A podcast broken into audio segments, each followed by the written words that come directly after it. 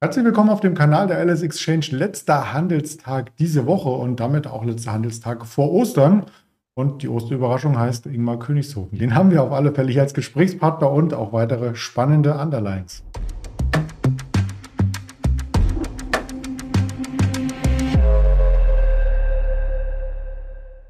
Ganz so überraschend ist der Interviewpartner doch nicht, denn Donnerstag ist Ingmar-Time sozusagen und jeden Tag ist auch Zeit für den Risikohinweis, denn wir besprechen nur objektiv das Marktgeschehen. Das ist keine Handelsempfehlung, keine Anlageberatung. Hole ich den Ingmar gleich mal rein. Vielleicht mit Öhrchen, oder? Nein, doch nicht. Hallo Ingmar. Hi Andreas, ich habe gerade auch gedacht, nach der Ankündigung, die du ja gerade gemacht hast, hätte ich eigentlich ein Hasekostüm anmachen müssen äh, oder anziehen müssen. Aber ja, beim nächsten Mal vielleicht. Ist vielleicht auch ein bisschen verfrüht. Ähm, wir schauen erstmal, wie die Märkte so rumhoppeln. Am Dienstag gab es ja noch das neue Jahreshoch und das war auch an der Oberseite der Range äh, quasi und damit auch ein potenzieller Widerstand. Und direkt am selben Tag wurde der DAX schon wieder eingefangen. Gestern gab es dann nochmal äh, weitere äh, Minuszeichen. Insofern bei 15.500 in der Mitte der Range fühlt sich der DAX scheinbar am wohlsten.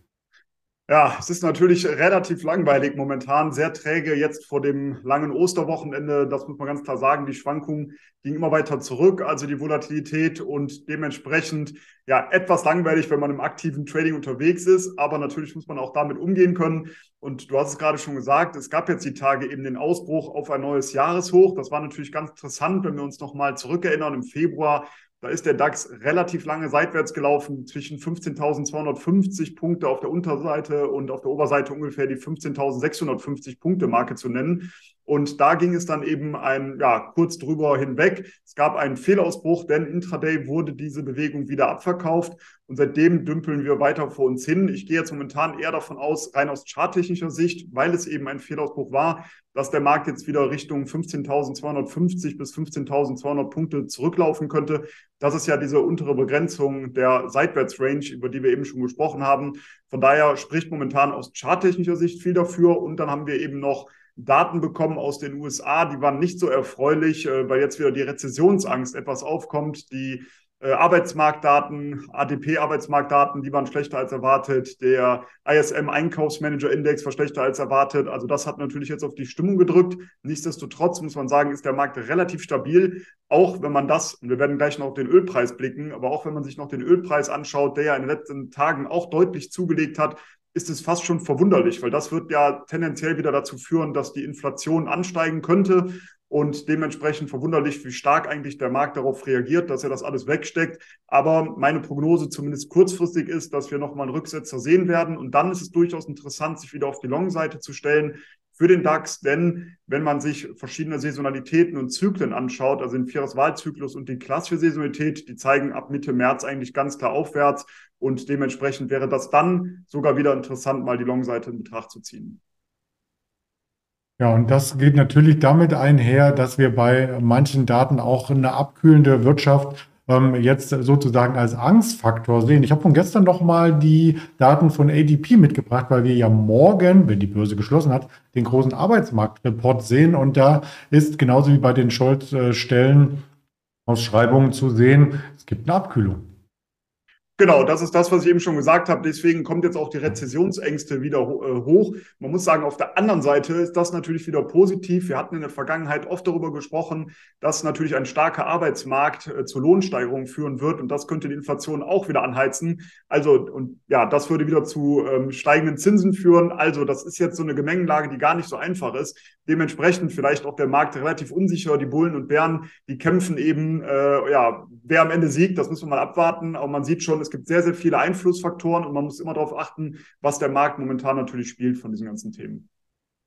Genau, und da schauten wir auch gestern ähm, mit äh, erstaunten Augen darauf, dass sich Dow Jones und Nasdaq eben nicht jeden Tag gleich entwickeln. Der Nasdaq kommt da mehr unter Druck. Da wurden ja auch viele Arbeitskräfte freigesetzt und wenn es für die jetzt keine Neueinstellung gibt, hm, wird auch rein menschlich, äh, denke ich, schwierig. Der Fear Creed sagt da gar nicht so viel aus. Den USA, der ist im neutralen Bereich. Bin mal gespannt, wie das für Deutschland aussieht.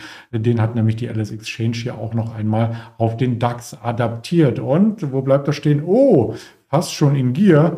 Eieieiei, sind alle so äh, euphorisch wegen Ostern oder weil der April statistisch so ein starker Monat ist? Was denkst du? Ja, wahrscheinlich, weil der April statistisch äh, ein guter Monat ist, plus aber auch, wir müssen ja ein bisschen jetzt wieder äh, zurückschauen, dass wir eben neues Jahreshoch gesehen haben. Und tendenziell werden Marktteilnehmer natürlich dann bullig, wenn der Markt steigt und bekommen sehr, ähm, ja, oder sind sehr ängstlich, bekommen Angst, wenn der Markt zuvor gefallen ist. Von daher ist das nicht unbedingt verwunderlich, aber für mich ist das ja ohnehin ein klarer Kontraindikator. Also wenn die Marktteilnehmer gierig sind, möchte ich eher einen Short-Einstieg suchen. Also das würde auch dafür sprechen, zumindest kurzfristig, dass wir nochmal den Rücksetzer Richtung 15,2 bis 15,250 kurzfristig sehen könnten.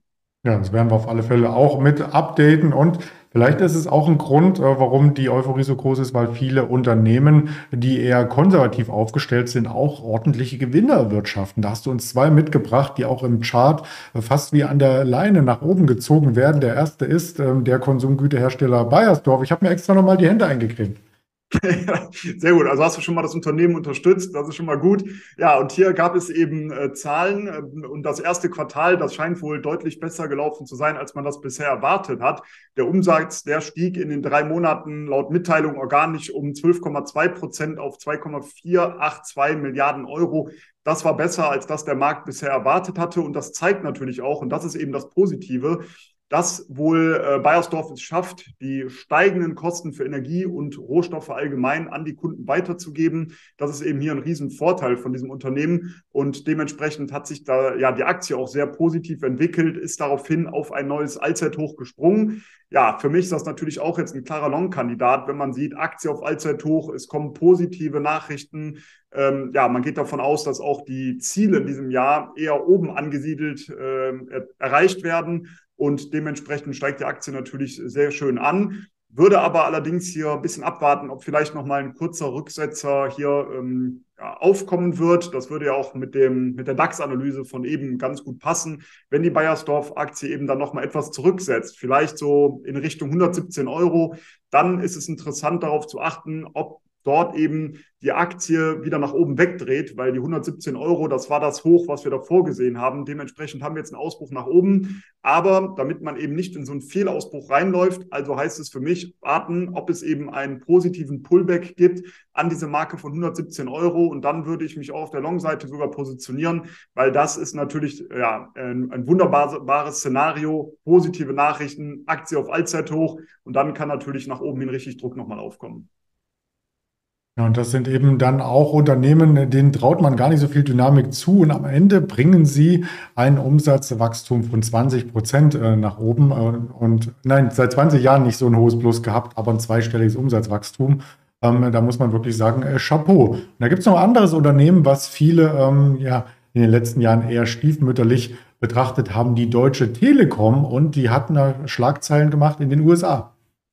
Genau, und das ist natürlich jetzt auch wieder ein tolles Beispiel, um mal zu zeigen, dass es sich lohnt, auch immer wieder mal auf Aktien zu achten, die so ein bisschen stiefmütterlich behandelt werden dann von vielen Privatanlegern, die es vielleicht noch aus der Vergangenheit kennen und eben auch entsprechend negative Erfahrungen gesammelt haben. Ich glaube, ich weiß nicht, wie es bei dir war. Ich glaube, es geht vielen so wie, äh, wie mir dass man eben Deutsche Telekom-Aktien damals mit dem Börsengang natürlich gekauft hat. Die Aktie zunächst super performt, dann aber massiv natürlich unter die Räder gekommen und lief jetzt über Jahre im Endeffekt zwischen 7 und 17 bis 18 Euro seitwärts. Irgendwann hat man natürlich die Aktie kaum noch beachtet, weil man natürlich erstens negative Erfahrungen aus der Vergangenheit hatte, plus dieser Bodenbildungsprozess, der hat natürlich sehr, sehr lange angedauert, also wie gesagt einige Jahre sogar. Aber man darf natürlich nie vergessen, dass in der Zwischenzeit natürlich auch Dividenden gezahlt wurden. Und hier gab es jetzt eben auch positive Nachrichten auf der Hauptversammlung, dass es eben die Deutsche Telekom geschafft hat, die Mehrheit an der wichtigen US-Tochter T-Mobile zu übernehmen. Und das wurde sehr positiv aufgenommen von den Marktteilnehmern. Dementsprechend die Aktie schon seit längerer Zeit in einem klaren Aufwärtstrend und das schon jetzt seit Anfang 2020. Und ja, sie steigt und steigt und steigt. Aber auch hier würde ich zunächst einmal darauf warten, ob die Aktie noch mal etwas zurücksetzt. Dann ist das für mich ebenfalls ein Long-Kandidat mit dem Ziel bei 27 Euro. Ja, das werden wir auf alle Fälle hier im äh, Chartbild auch noch mal mit äh, zeigen, wobei ich den ganz Langfrist-Chart äh, nicht mitgebracht habe, aber auf dem Screen. Und äh, tatsächlich ist das der höchste Kurs seit, jetzt muss ich zurückgehen, dem Januar 2002. Oh.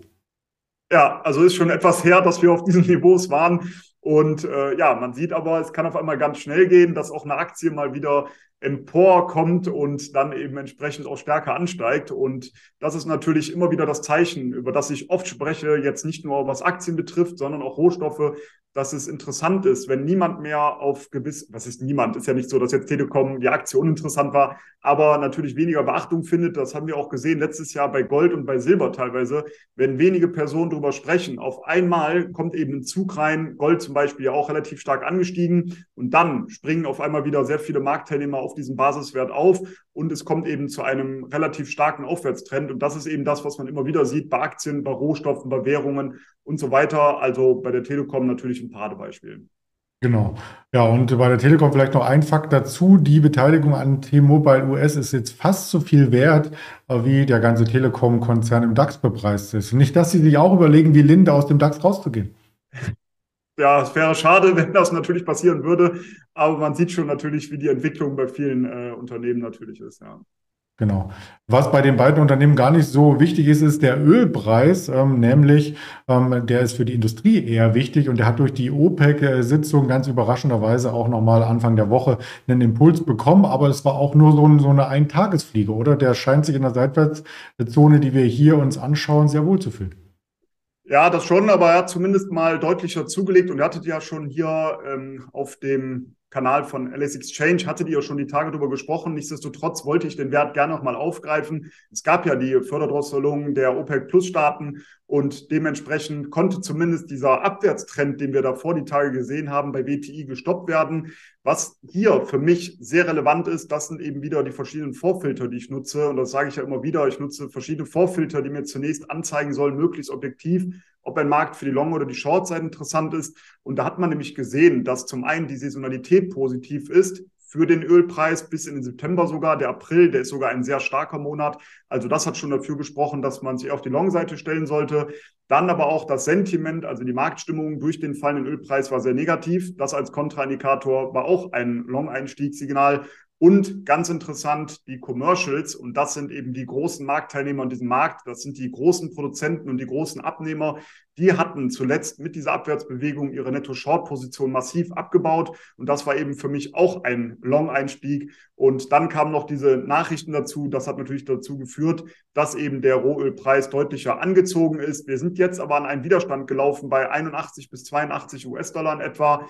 Äh, bei Ausbruch darüber wären meine Ziele auf der Oberseite 85, dann später 90 und 94 US-Dollar. Ich habe es aber zumindest so gemacht, dass ich gestern Long-Positionen zunächst einmal geschlossen gelassen habe, warte jetzt auf einen kleinen Rücklauf, vielleicht in den Bereich 76 bis 77 US-Dollar und werde mich dann wieder auf die Long-Seite stellen. Ja, und mal schauen, was man heute auch noch sonst an den Märkten erwarten kann. Am letzten Handelstag gibt es zumindest noch eine Indikation Richtung Arbeitsmarkt. 14.30 Uhr die Erstanträge auf Arbeitslosenunterstützung kommen aus den USA und den ähm, Challenger-Report, der Arbeitsplatzabbau, der aber aufs ganze Jahr quasi zurückdatiert. Also der dürfte nicht so gewichtig sein. Ja, dann noch die Erdgaslagerbestände aus den USA und dann ist dort auch quasi Osterfest und morgen, wie gesagt, kein Handel. Hatten wir gestern auch schon hier vermerkt, an der LS Exchange auch nicht, an der deutschen Börse auch nicht und die US Futures, die handeln noch ganze 45 Minuten nach der Veröffentlichung, also zur regulären Wall Street Eröffnung sind auch die Futures dann ausgeschaltet. Wer wirklich handeln möchte, ähm, der bleibt nur, dem bleibt nur noch ein bisschen Forex und vielleicht der Bitcoin, der handelt ja 24,7. Wäre ja auch nochmal eine Idee, oder Ingmar? Ja, wenn man keine Ruhe haben kann jetzt über die Ostertage, dann ist das natürlich eine Alternative, um dort zumindest irgendwas zu machen. Das stimmt. Genau. Wir schauen mal, ob wir zu den Quartalszahlen, die heute Abend nachbörslich kommen, noch ein kleines Update hier im Kanal reinbringen. Ansonsten gibt es das nächste Interview dann am Dienstag und übers Wochenende ein paar kleine Informationen auf den Social Media Kanälen natürlich auch. Ganz lieben Dank an dich, Ingmar Königshofen. Dann wünsche ich tatsächlich schönes Verkleiden und äh, schöne Osterfeiertage. Wünsche ich dir und natürlich allen, die hier zugeschaut, zugehört haben, auch. Frohe Ostertage, genießt vielleicht auch mal die Ruhe. Es muss ja nicht immer gehandelt werden. Also vielleicht Bitcoin und Co. mal beiseite lassen, die Ruhe genießen und dann kann man nächste Woche wieder munter durchstarten. In diesem Sinne, ich freue mich aufs nächste Woche, auf das nächste Interview. Alles Gute und bis zum nächsten Mal. Danke, ciao.